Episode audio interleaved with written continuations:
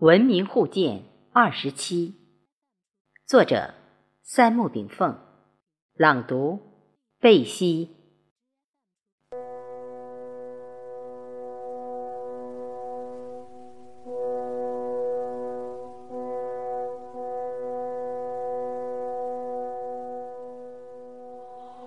大观世界三大源头文化。西亚的犹太教文化是现有文字记载的有神论思想的最初源头，东亚的易经文化则是无神论思想的最初源头，两者都距今四千年以上，而产生于南亚的佛教，按照佛历记载约三千年，但佛教应介于有神文化。和无神文化之间，佛教的宇宙本体的宗义是无神的，但佛教的宇宙现象论却是有神的，即佛教中的鬼神是一种宇宙现象，但不是宇宙主宰。这与犹太文化的上帝主宰说是有本质区别的。从广义上讲。犹太文化最终向宗教方向发展，佛教文化向人文哲学发展，易经文化则向自然哲学发展。相对于以上三者而言，产生于古希腊的西方始祖哲学，更像是一种哲学探索、哲学研究、哲学争鸣，而不是一种哲学定论。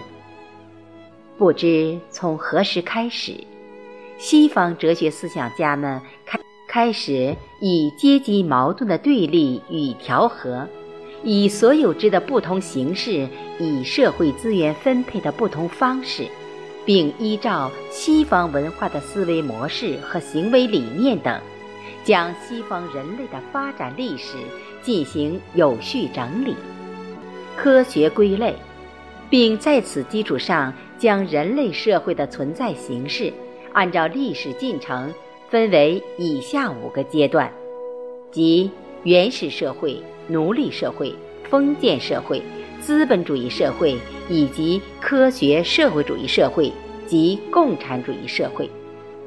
而科学社会主义社会则是共产主义社会的初级阶段。根据邓小平理论的解读。中国特色社会主义阶段又是共产主义初级阶段的初级阶段。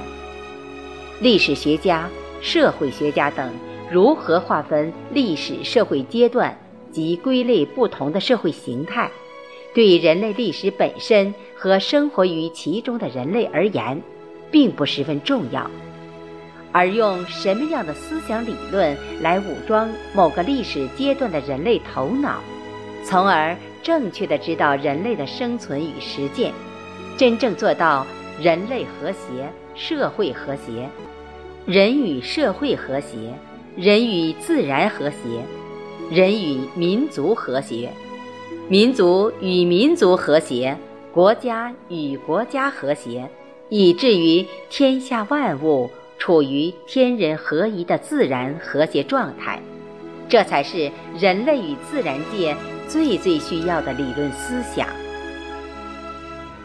历史发展到今天，我们的物质文明程度几乎可以说前无古人，衣食住行等人类所需已极大丰富。物质文明大步向前的同时，人类精神文明并没有同步跟进，世界并没有出现像某些思想家所预言的那样。社会主义物质文明必与社会主义精神文明同步发展。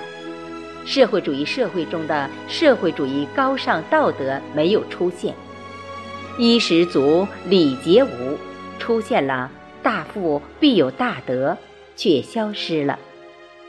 为什么社会道德建设并没有随着财富的增加而趋向伟大，反而？相对历史文献中记载的原始社会道德、奴隶社会道德、封建社会道德，以及西方的资本主义道德，我们的社会主义道德水准却出现了大幅滑落的现象。仓廪实而知理解，并未成为当今社会普遍风向。人们不仅要问：难道古规祖训在今日社会运行中不再适用？从历史记载看，在中国的古代社会中，民风朴实，人性厚道，社会成员礼尚往来。重情义，轻利益。周朝以前，若有人犯法，犯人会自动划地为牢，囚己于内，等待处理。历史记载，唐代宗贞观初年，全国共有二十九名死刑犯，唐太宗特准许他们回家过年，年后再斩。让大唐皇帝想不到的是。年过后，死刑犯竟全部归案，等待处理。最后，全部死犯人被唐太宗特赦。从此看出，一千四百年前的大唐盛世，民风依然淳朴正义。如今，被西方利己主义思想影响的物质丰富但精神贫乏的一代代年轻人。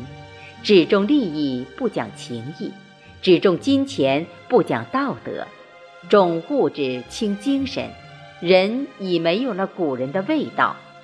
我也在思考自问：中华民族走到今天，民族气节到底从哪里出了问题？近几十年来，全世界在物质走向丰富的同时。违背良知的尔虞他诈的社会现象却层出不穷。我们几千年来形成的中华民族美好的传统道德大厦的基石，受到了来自西方文化中的自由主义、享乐主义、金钱主义、个人主义等的强烈冲击。西方的资本主义文化中的文明道德的成分，我们放弃了，利己主义。个人主义、自由主义等消极思想却生根了。当今社会，鱼龙共舞，思想混乱。耄耋之年的老者，从小多是在传统的儒释道思想的熏陶下成长。五六十岁左右的人群，是生在红旗下、长在毛泽东思想放光芒的年代。四十左右的人群。多是沐浴着改革开放的邓小平理论的春风长大的，三十几岁以内的人群，几乎没有经历过物质贫乏的磨砺，是在竞争、自由、开放的社会环境中任其海阔天空的。可以说，一个四世同堂的家庭内部，也许存在完全对立的四种思想，人们常常感觉。幼难养，少难教，壮难立，老难过。也许，这就是这个时代的思想极度混乱的鲜明写照。